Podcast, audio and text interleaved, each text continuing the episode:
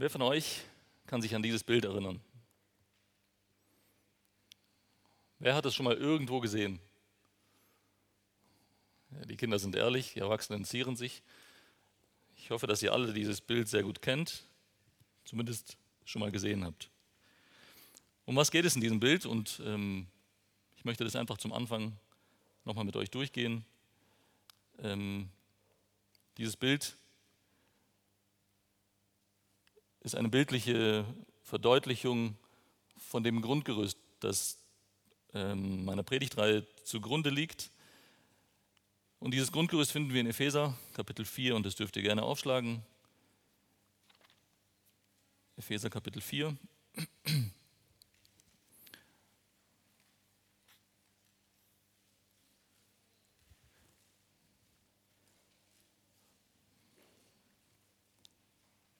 Vers 22 bis 24 sind in diesem Schaubild etwas äh, grafisch dargestellt. Wir lesen ab Vers 20. Ihr aber habt den Christus nicht so kennengelernt. Ihr habt ihn doch gehört und seid in ihm gelehrt worden, wie es Wahrheit in Jesus ist, dass ihr, was den früheren Lebenswandel angeht, den alten Menschen abgelegt habt, der sich durch die betrügerischen Begierden zugrunde richtet, dagegen erneuert werdet in dem Geist eurer Gesinnung und den neuen Menschen angezogen habt, der nach Gott geschaffen ist, in wahrhaftiger Gerechtigkeit und Heiligkeit. In diesem Text im Epheserbrief wird eine Metapher verwendet, eine Metapher, ein Bild, wenn es um den Wechsel von, vom alten Menschen zum neuen Menschen geht. Die Metapher, die hier verwendet wird, ist Ausziehen und Anziehen. Der alte Mensch muss ausgezogen werden, der neue Mensch muss angezogen werden. Das ist etwas, was einmalig geschieht und uns dadurch zu Kindern Gottes macht. Man kann auch das Heil dazu sagen, das ist das, was einmalig geschieht. Und es ist gleichzeitig etwas, das täglich geschieht und ein Bild für das Neuwerden ist. Und das kann man Heiligung nennen. Wir haben also rechts auf diesem Bild den alten Menschen und wir haben links den neuen Menschen. Der alte und der neue Mensch werden in Jeremia 17 als zwei Bäume oder in Matthäus 7 als zwei Häuser dargestellt. Und deswegen finden sich diese Bilder in der Mitte. Gemäß Epheser 4 heißt es beim alten Menschen, dass er einen früheren, einen alten Lebenswandel hat. Und dieser Lebenswandel dieser Lebenswandel richtet ihn zugrunde und hat seine Wurzeln in den betrügerischen Begierden. Der neue Mensch hingegen hat neue Wünsche, erneuertes Verlangen.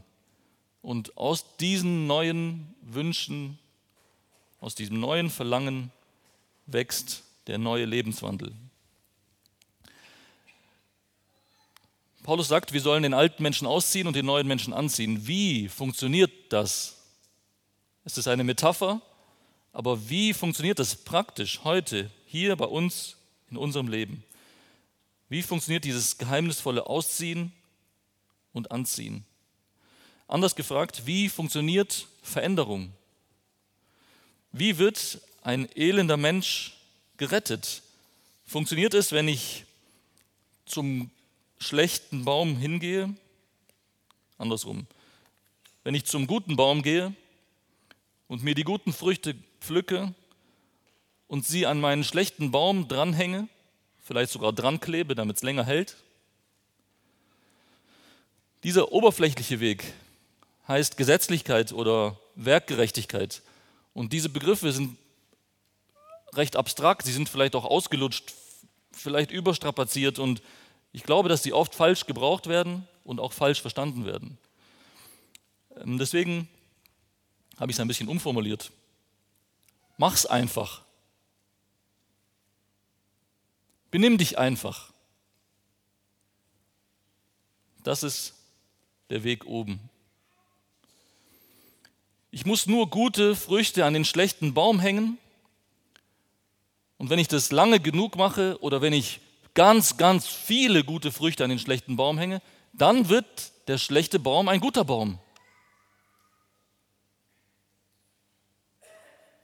Ich muss von dem einen Baum ganz, ganz viele Äpfel runterpflücken und dann gehe ich zum Zitronenbaum und hänge ganz, ganz viele Äpfel dran und dann wird der Zitronenbaum ein Apfelbaum. Richtig? Es funktioniert nicht. Es geht nicht.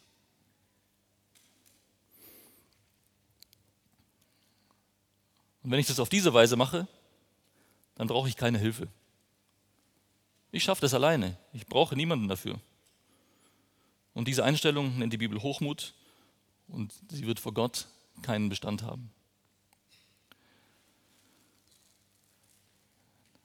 Dasselbe geschieht übrigens auch im Umgang, im zwischenmenschlichen Umgang mit anderen Menschen. Ich mache euch ein Beispiel.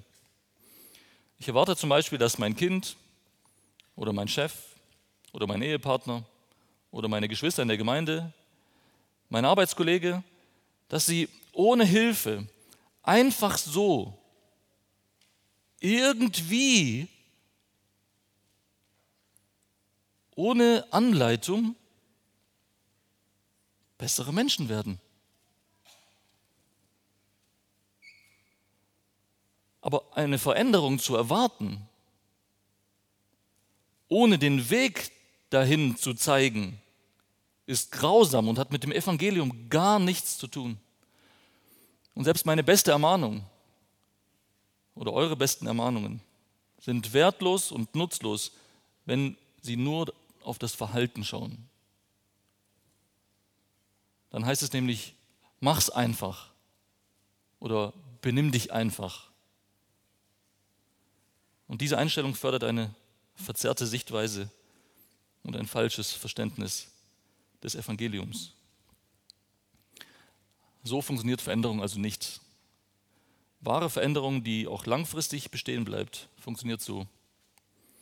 Ich erkenne an meinem alten Lebenswandel, an den schlechten Früchten, erkenne ich meine betrügerischen Begierden, die dem zugrunde liegen. Und je besser ich das erkenne, umso gründlicher kann ich im Glauben vor Gott Buße tun und dann geschieht es nicht nur für meine Taten, sondern auch dafür, wer ich bin. Das ist ein gewaltiger Unterschied. Und in Glauben und Buße schenkt Gott Veränderung, neue Wünsche, erneuertes Verlangen und daraus wachsen langsam aber sicher die guten Früchte des Geistes. Und auf diese Weise wird ein neuer Lebenswandel aufgerichtet. Und bei diesem Prozess geht es nicht nur darum, Buße zu tun, zum Beispiel für zornige Worte. Es ist okay, wenn wir sagen, Herr, bitte vergib mir, dass ich mit meinem Sohn geschimpft habe.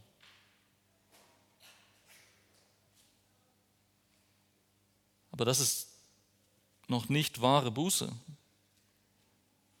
Es muss vielmehr um die Ursache des Zorns in meinem Herzen gehen. Und dann müsste man auf diese Weise beten, Herr, es tut mir leid, dass ich immer wieder fordere, dass mir gedient wird. Ich bin sogar zornig, wenn andere mir nicht dienen oder mich nicht verstehen. Und damit versündige ich mich an dir. Dir sollte gedient werden und nicht mir.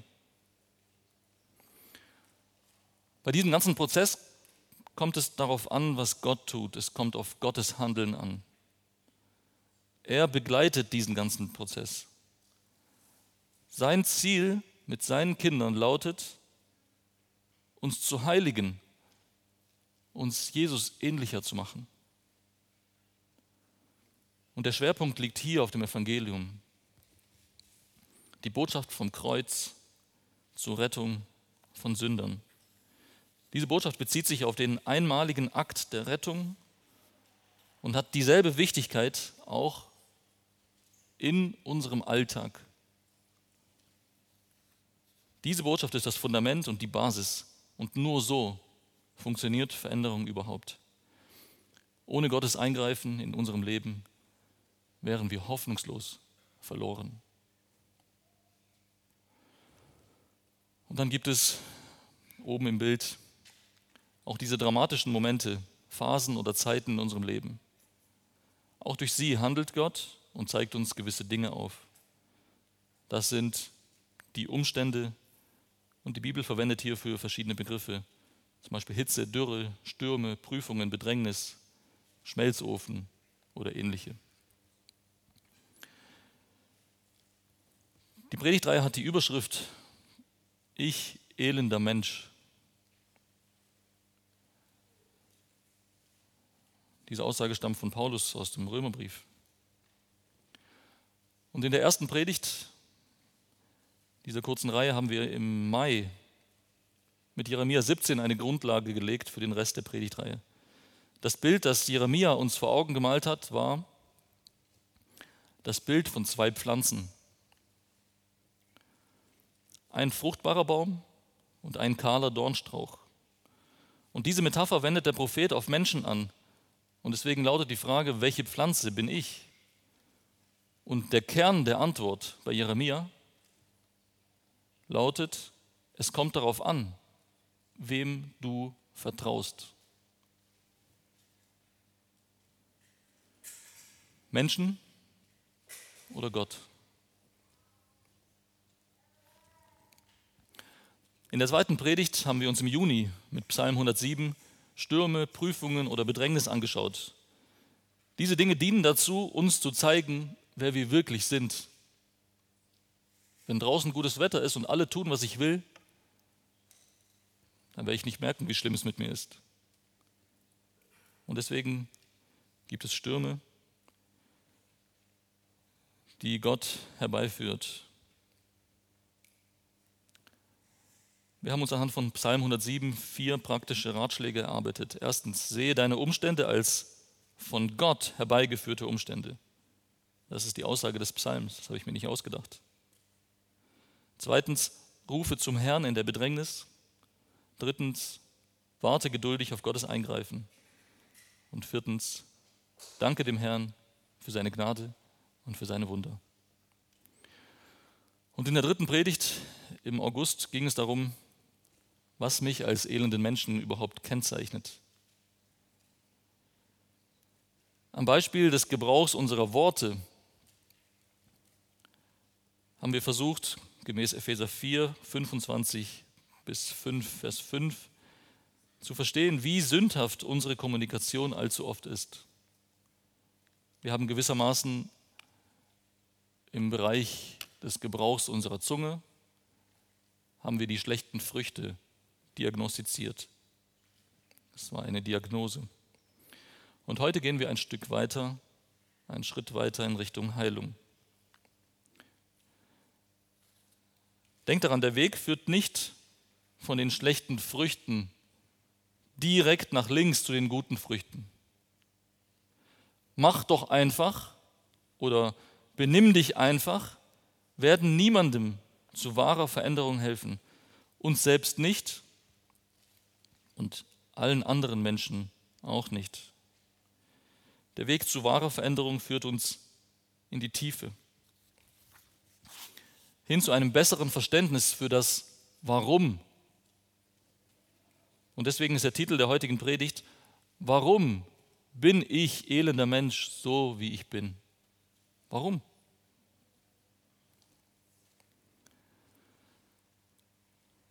Erstens, Sünde, der Beginn einer Ursachenforschung. Schauen wir uns die Frage warum ein bisschen genauer an. Warum werde ich zornig?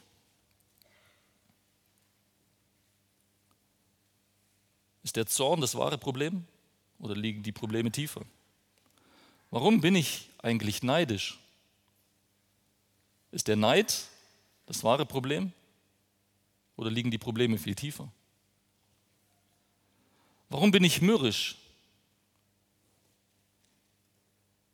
Liegt es daran, dass ich halt kein Frühaufsteher bin und dann bin ich morgens halt so? oder liegen die Probleme tiefer? Warum will ich immer das letzte Wort haben? Warum achte ich so wenig auf die Gefühle anderer, wenn ich rede? Warum kann ich meine Worte nicht bändigen? Warum rede ich so viel Unsinn und rede mich oft um Kopf und Kragen, nehme keine Rücksicht auf andere und sage einfach, was mir auf der Zunge liegt? Warum ist das so?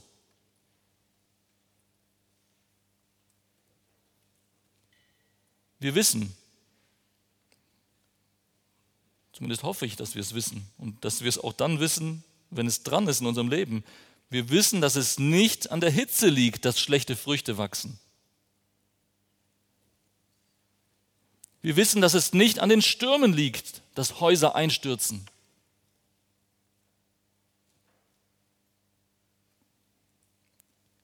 Es liegt an den Wurzeln und es liegt am Fundament. Das ist die Logik der Bibel.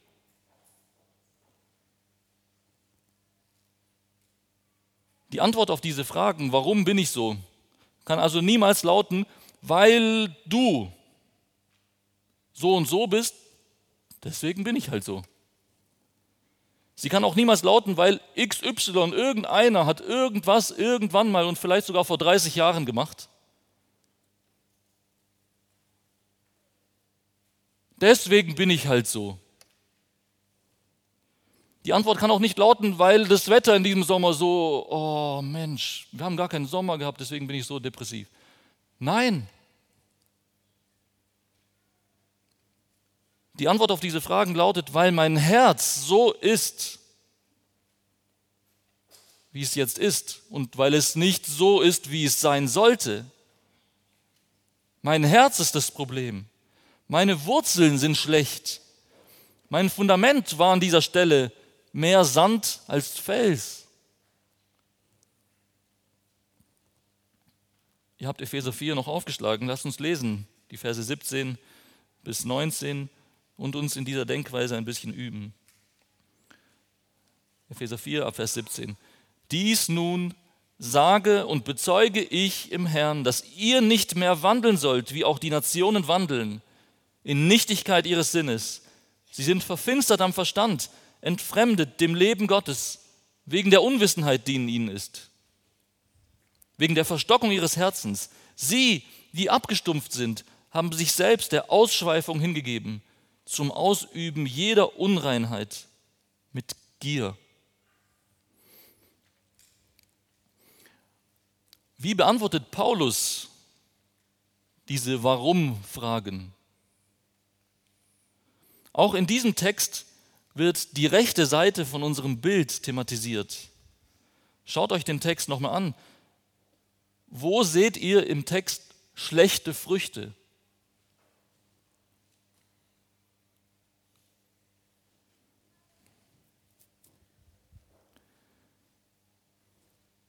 Schlechte Früchte sind der Wandel der Nation, die Ausschweifung, und das Ausüben jeder Unreinheit. Das sind die schlechten Früchte. Und diese Dinge wachsen aus den schlechten Wurzeln. Und wir sehen auch im Text einige Begriffe, welche die Wurzeln, das Fundament, den unsichtbaren Bereich beschreiben. Sie beschreiben das alte Herz, Wir lesen zum Beispiel von Nichtigkeit des Sinnes. Das ist nichts, was ihr den Leuten an der Nasenspitze ansehen könnt. Das ist unsichtbar, das spielt sich im Herzen ab. Wir lesen von Verfinsterung am Verstand,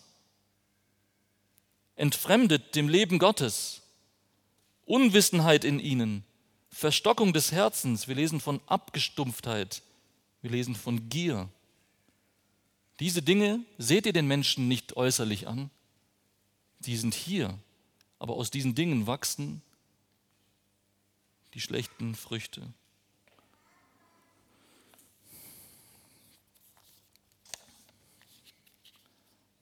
Wir sind beim zweiten Punkt, Sünde, ein Problem der anderen Schaut noch mal genau auf den Text, Epheser 4. Paulus sagt nicht, und ich versuche das zu übertragen, liebe Gemeinde in Düren, ich sage euch, dass ihr euch schon längst nicht mehr so verhaltet wie die Nichtchristen.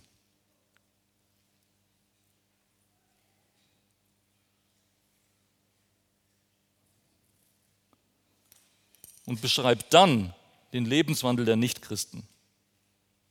Nein, Paulus sagt, verhaltet euch nicht mehr so wie die Nichtchristen. Das heißt, die Epheser wandelten teilweise immer noch wie die Heiden.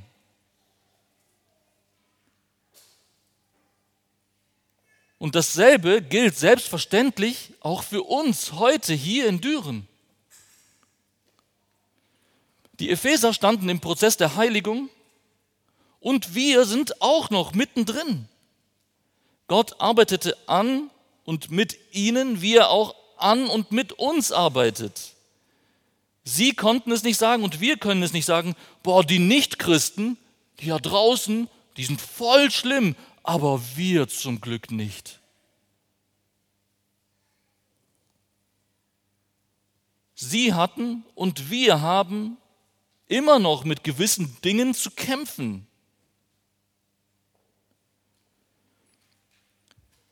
Jakobus erklärt uns in seinem Brief, wie diese Wurzeln die unsichtbar sind, unser Reden bestimmen. Und ihr dürft es gerne mit mir aufschlagen, Jakobus. Wir lesen einen Vers aus dem ersten Kapitel und dann gehen wir ins dritte.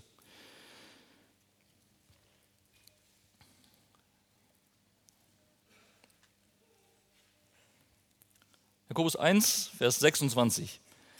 Wenn jemand meint, er diene Gott und zügelt nicht seine Zunge, sondern betrügt sein Herz, dessen Gottesdienst ist vergeblich.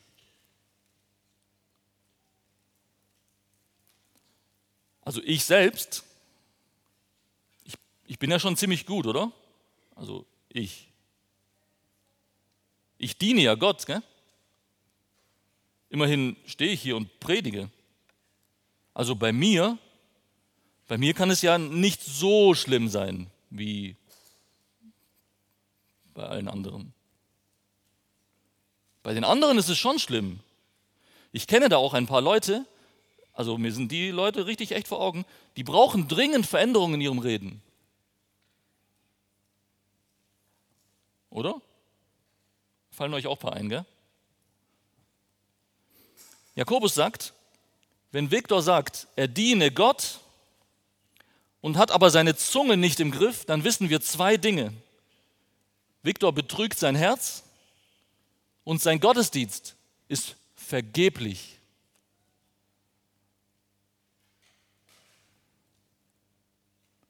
Das ist krass, oder? Es bringt nichts, wenn ich dann sage, hm, ich kann nichts dafür. Ich bin halt so. Ich rede einfach, was mir in dem Moment durch den Kopf geht und denke nicht darüber nach.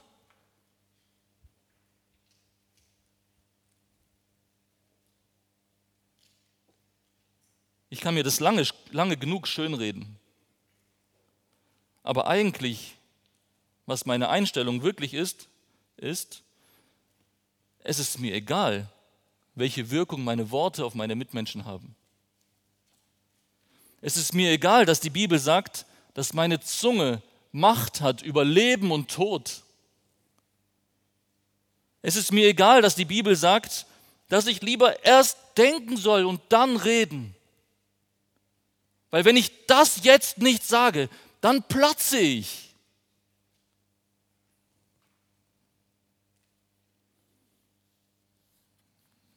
Drei Verse aus den Sprüchen machen das sehr deutlich. Ihr dürft, es nicht aufschlagen. 10, Vers 19. Bei vielen Worten bleibt Wortbruch nicht aus. Wer aber seine Lippen zügelt, handelt klug. Oder 12, 18. Da ist ein Schwätzer, dessen Worte sind wie Schwertstiche, aber die Zunge der Weisen ist Heilung. Oder Sprüche 21, Vers 23.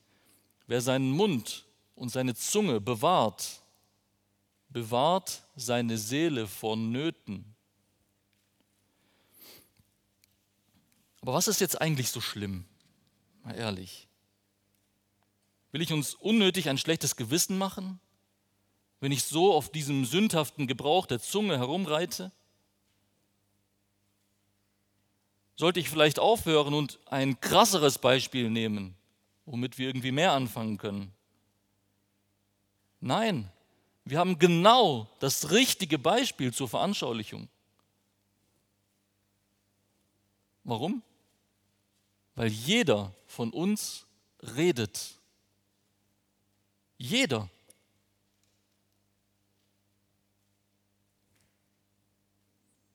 Ich weiß, was euch im Kopf herumschwirrt. Jeder Mensch redet im Schnitt 16.000 Wörter pro Tag. 16.000 Wörter pro Tag. Meine Predigt hat ungefähr 3.800, also ich werde nach der Predigt heute nicht mehr reden. Und übrigens gibt es wissenschaftlich gesehen gar keinen großen Unterschied zwischen Männern und Frauen. Das mag vielleicht den einen oder anderen überraschen, aber überlegt mal, kennt ihr schweigsame Frauen? Gibt's, oder? Gibt's wirklich? Also ich kenne ein paar. Habe ich noch nie reden hören. Und kennt ihr gesprächige Männer? Ja, gell?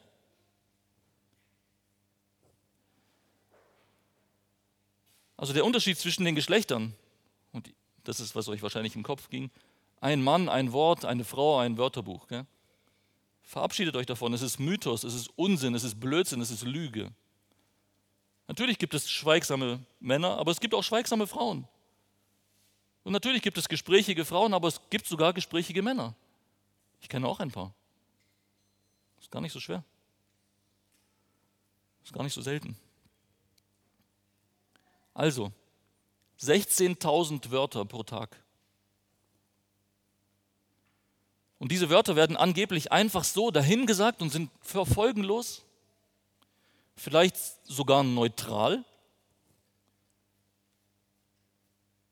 Neutral hätten wir vielleicht gerne, weil dann könnten wir uns rausreden und sagen, ja, ich habe das zwar gesagt, aber der andere ist beleidigt, weil er, ist, er hat das Problem, er hat es so aufgefasst.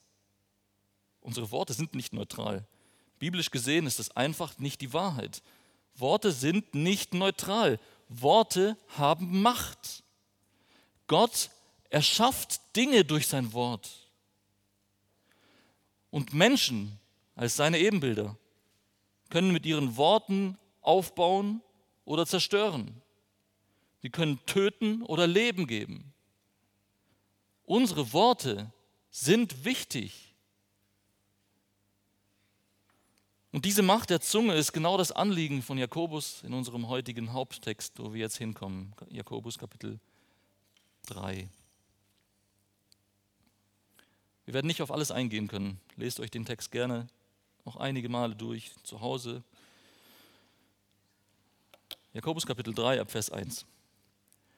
Werdet nicht viele Lehrer, meine Brüder, da ihr wisst, dass wir ein schwereres Urteil empfangen werden. Habt ihr das schon mal so gesehen? Dass jemand der andere belehrt und denkt an die Prediger, die hier regelmäßig vorne stehen, in der Gefahr stehen, ein schwereres Urteil zu bekommen als jemand, der nicht lehrt? Vers 2. Denn wir alle straucheln oft. Glauben wir das? Ich meine, glauben wir das wirklich? Theoretisch ist es uns schon klar, jeder von uns sündigt. Aber ist euch schon mal aufgefallen, in welchen Situationen dieser Satz besonders häufig fällt? Jeder von uns sündigt. Er fällt besonders dann sehr häufig, wenn wir unsere eigene Sünde schönreden oder kleinreden wollen oder uns rausreden wollen. Nehmen wir einen ganz alltäglichen Konflikt. Ich weiß, sowas gibt es nur bei mir, ihr kennt das nicht, aber versucht es mal, euch da hineinzuversetzen. Stellt euch vor, jemand, den ich kenne, tut etwas furchtbar Dummes, etwas total Unüberlegtes. Und eigentlich ist es eine Lappalie, eigentlich ist es eine Kleinigkeit, aber nicht in diesem Moment, nicht mit mir.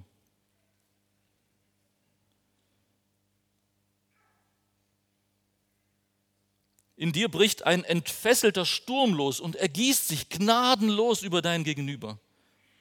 Und das ist übrigens nicht erst dann schlimm, wenn sich dieser Sturm in hitzigen, lauten, hässlichen Worten Bahn bricht. Auch wenn es nur ein innerlicher Sturm und äußerlich eiskaltes Schweigen ist. Und du weißt in dem Moment ganz genau, du hast Recht und der andere hat Unrecht. Ganz einfach. Vielleicht kennst du sogar Bibelstellen, die deine Sichtweise untermauern.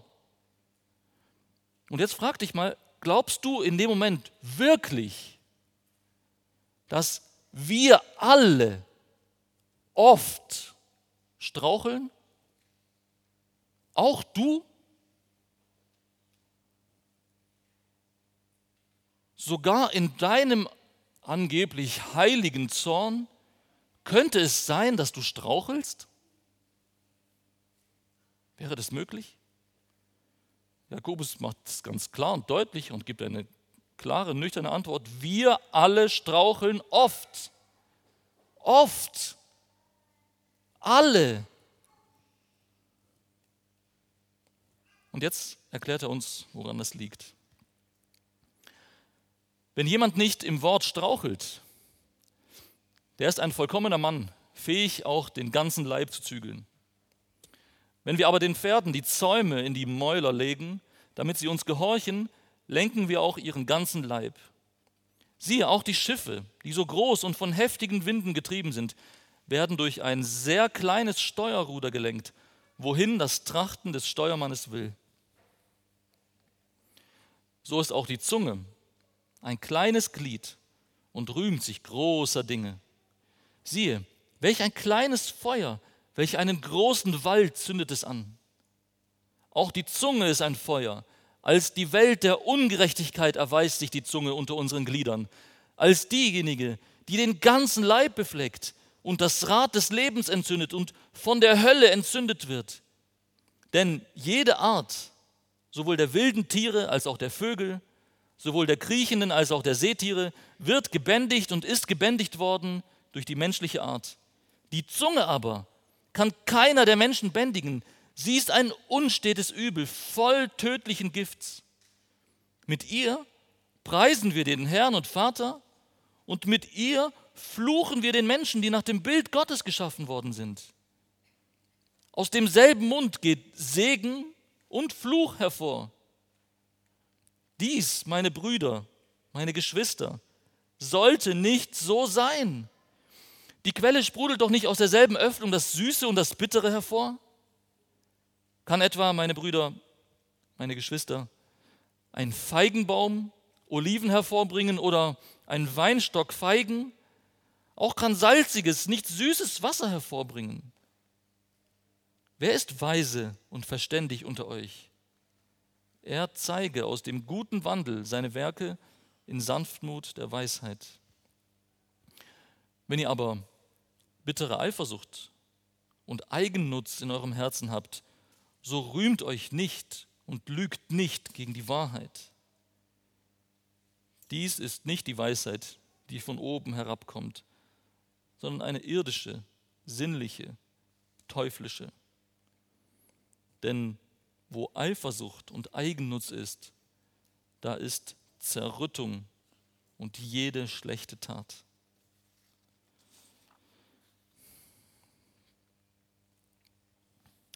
Kleine Ursache, große Wirkung. Punkt 3. Jakobus sagt uns mit drei Beispielen, dass große Dinge oft kleine Dinge als Ursache haben. Kinder, was seht ihr da? Ein Pferd, sehr gut. Wisst ihr, wie viel ein Pferd wiegt? Was schätzt ihr, wie viel wiegt ein Pferd?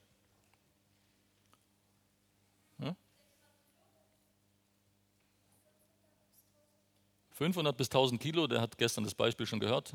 600 Kilo ist gut, ist genau in dieser, in dieser Bandbreite. Ein Pferd wiegt zwischen 500 bis 1000 Kilo. Das ist eine gewaltige Masse, oder? Und trotzdem genügt ein Zaumzeug, wie hier man es gut sehen kann. Und ich habe mir sagen lassen, dieses Zaumzeug wiegt maximal ein Kilo. Ich verwende also ein Kilo Zaumzeug und kann eine Masse von ungefähr 1000 Kilo lenken. Noch krasser ist es beim Steuerruder eines Schiffes. Und wahrscheinlich hatte Jakobus so ein Schiff vor Augen. Das ist ein Nachbau eines römischen Schiffes aus dem ersten Jahrhundert. Es funktioniert wirklich, hat es nachgebastelt. Und in diesem Schiff oder in diesem Boot sitzen 20 Mann Besatzung. Jeder hat ein Antriebsruder, also in der Fachsprache heißt es Riemen, also das, was wir so als Ruder bezeichnen, wo man das Schiff nach vorne treibt.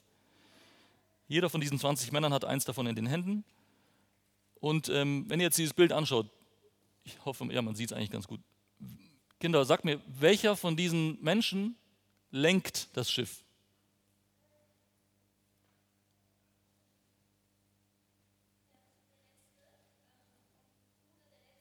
Der letzte. Was macht er im Gegensatz zu den anderen?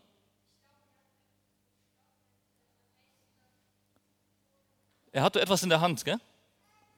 Und er steht. Also ist das nicht unfair? 20 Männer rudern, die machen die Arbeit und der eine hinten macht nur ein bisschen so und lenkt das Schiff.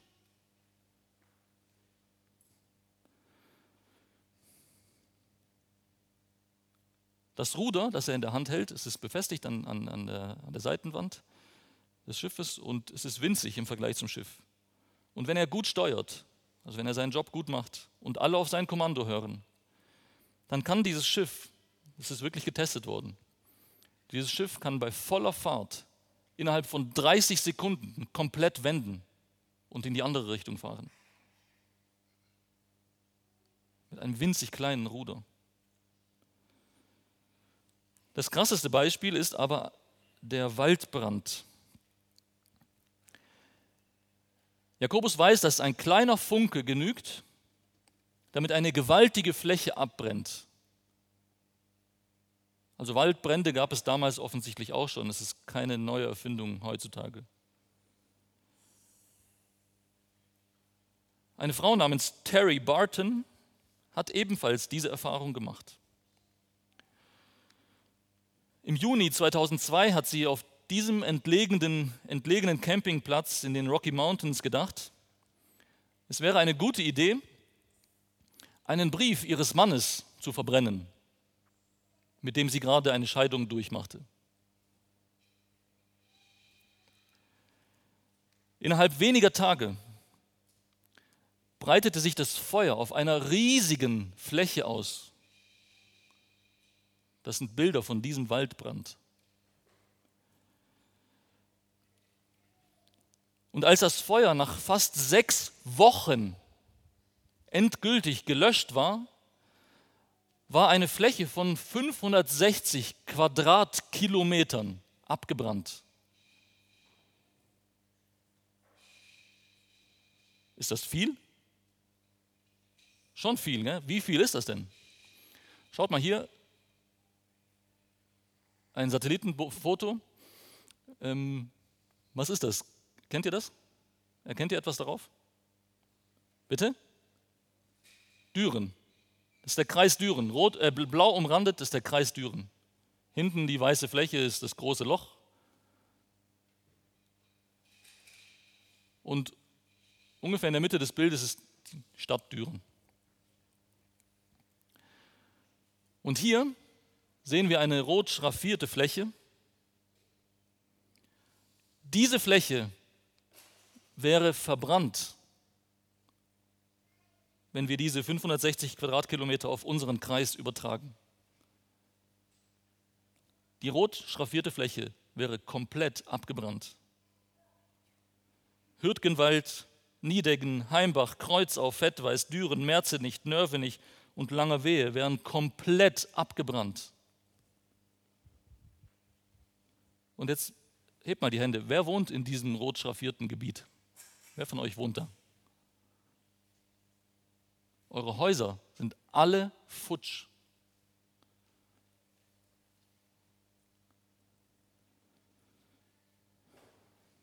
Das ist ein gewaltiges Feuer, oder?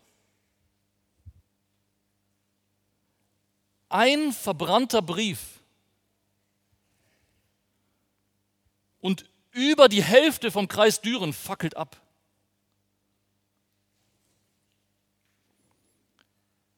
Wenn es so in Düren gewesen wäre, hätten etwa 176.000 Menschen ihre Häuser verloren.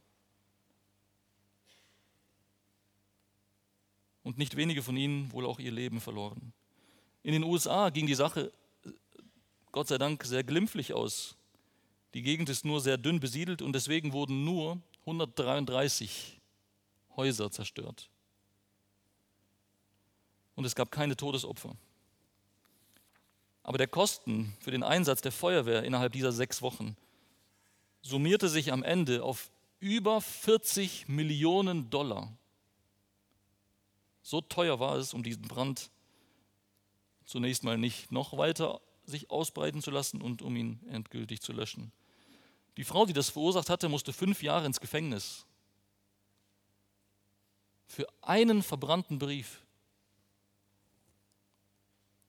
Und in den USA ist das so, sie muss buchstäblich ihr Leben lang die Schuld zurückbezahlen. 40 Millionen Dollar. Im Gefängnis hat sie jeden Monat 50 Dollar überwiesen um die Schuld zu begleichen. Die Zinsen sind schneller gestiegen als das, was sie zahlen konnte. Sie hat mittlerweile 42 Millionen Dollar Schulden. Sie wird es niemals zahlen.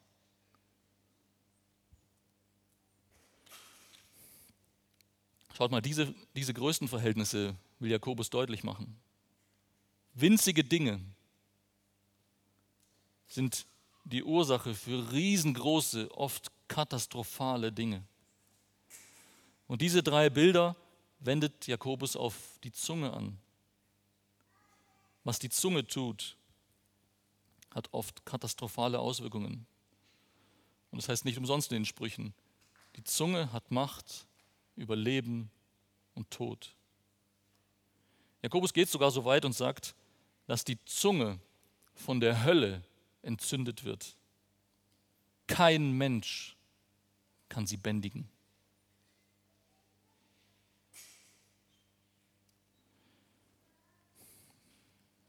Kommen wir zum vierten Punkt. Wurzeln und Früchte. Jakobus verwendet diese drei Bilder und er schockt uns. Er sagt, wir loben Gott mit unserem Mund und im nächsten Moment verfluchen wir unseren Nebensitzer, weil er vielleicht einen schiefen Ton singt.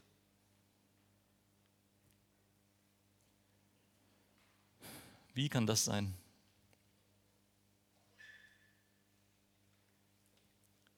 Jakobus macht dasselbe, was Paulus in Römer 7 macht. Und dort am Ende von Paulus Argumentation bleibt ihm nur auszurufen, ich elender Mensch, wer wird mich erlösen? Jakobus beabsichtigt denselben Effekt. In Vers 14 beginnt er, auf die Wurzeln des Problems jeder Sünde allgemein und des sündhaften Gebrauchs der Zunge im Speziellen einzugehen. Wer sieht in Vers 14 eine Wurzel? Eine Wurzel für schlechte Worte, die nicht der Erbauung dienen, nicht voller Gnade sind, nicht von Liebe geprägt sind. Schaut euch bitte Vers 14 an. Und wenn ihr einen Grund seht, eine Wurzel seht, oder vielleicht sogar zwei, dann hebt bitte die Hand.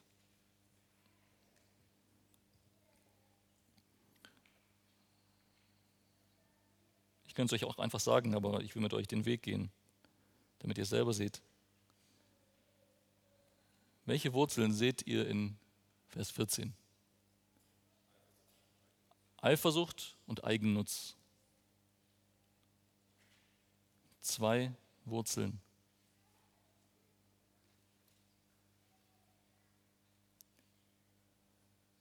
Eifersucht könnt ihr Menschen nicht an der Nasenspitze absehen, ab, ab, ablesen.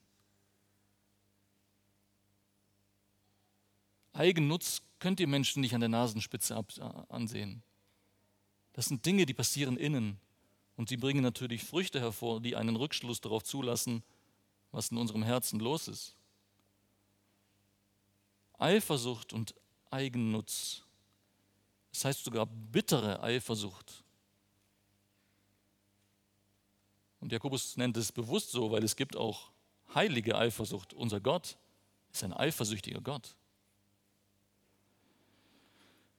Also diese beiden Wurzeln hat ähm, Jakobus vor Augen und sie haben im Jakobusbrief hinsichtlich des Redens eine Menge Früchte und ich mache nur eine kleine Auswahl. Eigennutz und Eifersucht im Herzen führen zum Beispiel dazu, dass man im Wort strauchelt, 3 Vers 2. Dass man sich selbst erhöht oder andere herabsetzt mit beleidigenden, zornigen, hässlichen Worten, 3 Vers 5 und Vers 14. Es führt dazu, dass die Zunge unbändig ist. Es führt dazu, dass die Zunge voll von tödlichem Gift ist. 3 Vers 8. Es führt dazu, dass man andere Menschen verflucht. 3 Vers 9. Es führt dazu, dass man Unwahrheit redet oder Halbwahrheit redet. 3 Vers 14. Und das sind nur einige Früchte. Und all das bezeichnet Jakobus in Vers 15 als irdisch, sinnlich, teuflisch. Was ist Eifersucht? Jemand sagte einmal, Eifersucht ist eine Leidenschaft, die mit Eifer sucht, was Leidenschaft Eifersucht ist eine Leidenschaft, die mit Eifer sucht, was Leidenschaft. Eifersucht verteidigt um alles in der Welt ihre Schätze und bekämpft alles, was diesen Schätzen gefährlich werden könnte. Eifersucht ist wie ein loderndes Feuer, das alles verzehrt. Und nochmal, Eifersucht ist dort etwas Gutes, wo sie sich um den wirklichen Schatz dreht. Sie entgleist aber überall dort, wo wir im Zentrum stehen. Was ist Eigennutz? Fällt euch ein anderes Wort für Eigennutz ein?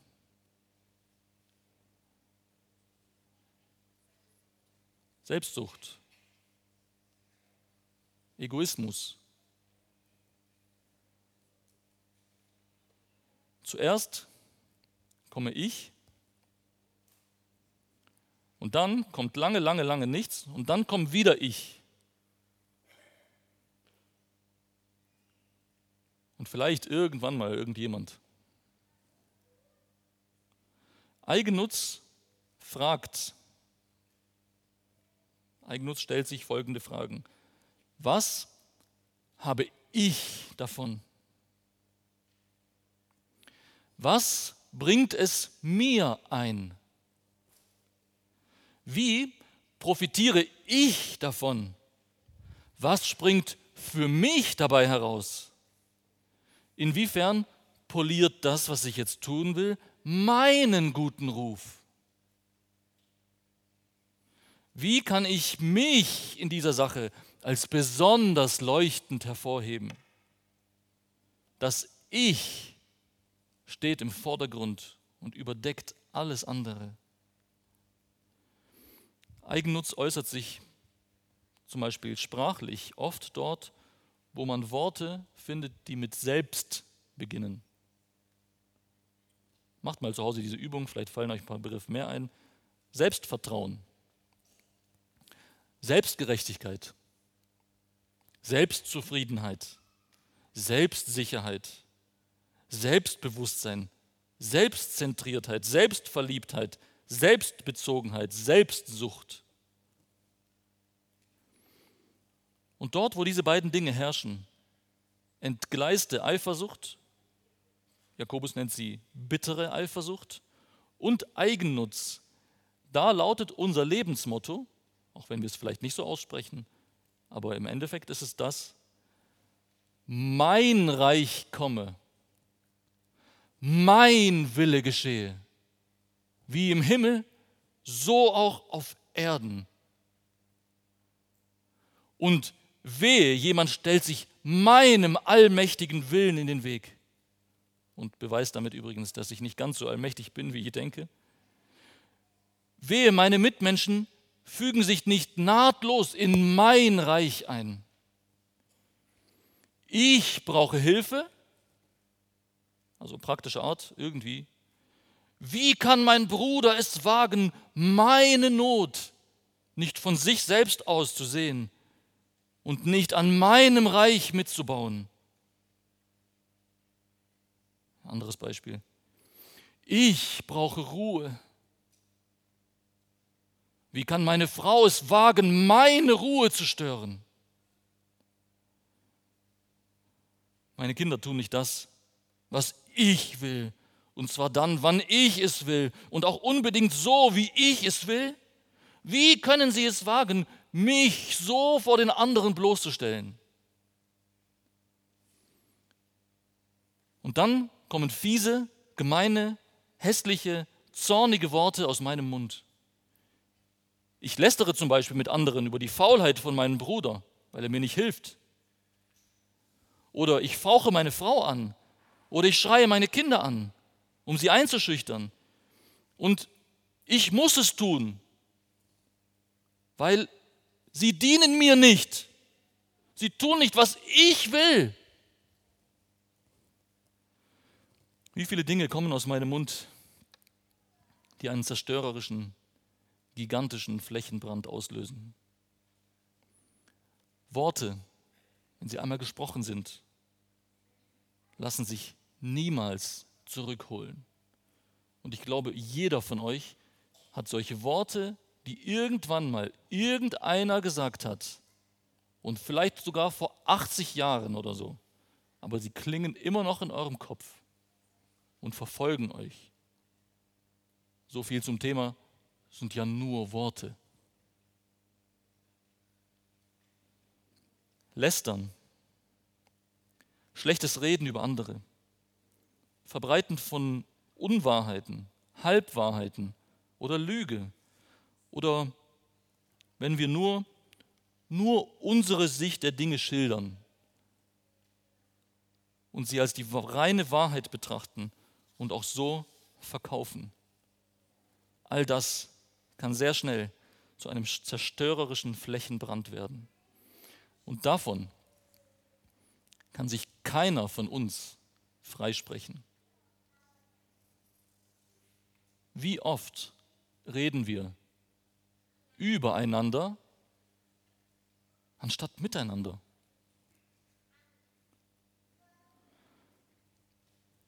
Unsere Worte fallen nicht einfach vom Himmel oder sind ganz urplötzlich einfach da. Unsere Worte haben Wurzeln. Und diese Wurzeln finden sich in meinem Herzen. Diese Wurzeln gilt es zu erforschen. Und für diese Dinge gilt es im Glauben an Christi Erlösungswerk am Kreuz Buße zu tun. Das ist radikal.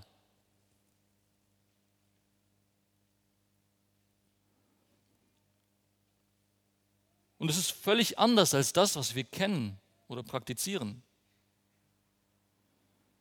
Die Erkenntnis heißt dann nämlich nicht mehr nur, es tut mir leid, dass ich meine Kinder angeschrien habe, sondern ich durfte erkennen, was mich getrieben hat, das zu sagen. Es war Eigennutz oder bittere Eifersucht oder Stolz oder Selbstmitleid oder Menschenfurcht oder oder. Das durfte ich erkennen und das tut mir so leid. Und das sagen wir sowohl dem Menschen, an dem wir uns versündigt haben, als auch dem Herrn. Weil gegen ihn richtet sich in erster Linie jede Sünde. Was brauchen wir also, wenn wir uns unser Trümmerfeld anschauen, was den Gebrauch unserer Zunge angeht? Genügt es, uns ein paar Kommunikationstechniken anzueignen? Vielleicht sollten wir eine Schulung machen. Vielleicht sollten wir bei dieser Schulung lernen, wie wir unsere Worte so formulieren, dass wir unsere Ziele konfliktfrei erreichen können. Oder vielleicht sollten wir ein Buch darüber lesen, wie man höflich spricht. Das Problem ist, dass unser Problem viel tiefer reicht. Das Grundproblem sind nicht die hässlichen Worte, die ich spreche.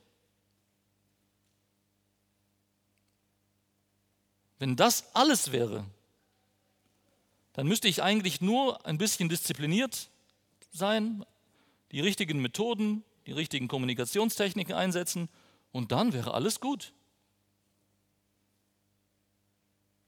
Bei weitem nicht. Unsere Kommunikationsprobleme lassen sich nicht mit normalen menschlichen Mitteln lösen. Das ist, was Jakobus sagt. Die Zunge ist ein mächtiges, unbändiges Übel und sie ist von Menschenhand nicht zähmbar. Habt ihr es noch im Kopf? Wir haben alles gezähmt auf dieser Erde. Wir haben uns alles untertan gemacht auf dieser Erde. Aber die Zunge kann kein Mensch zähmen. Die Zunge stürzt uns in tiefe Verzweiflung. Und das Thema der Zunge zeigt jedem Gläubigen, wie elend wir dran sind. Ich möchte mit einem Abschnitt aus einem Buch abschließen. Ihr dürft es, den Abschnitt mitlesen, das ist aus dem Buch Krieg der Worte. Wenn nun also unsere besten Bemühungen, den Kampf der Worte zu gewinnen, versagt haben, begegnen wir der größten Hoffnung von allen. Aber diese, also diese Hoffnung, liegt nicht in uns oder in unserem Vermögen, also in dem, was wir können, sondern im Wort Gottes und in seiner Gegenwart, seiner Kraft und seinen Verheißungen. Weil Jesus gekommen ist, um für uns zu leben, zu sterben und auferweckt zu werden, gibt es Hoffnung dass wir so sprechen können, wie es Gott beabsichtigt hat. Amen.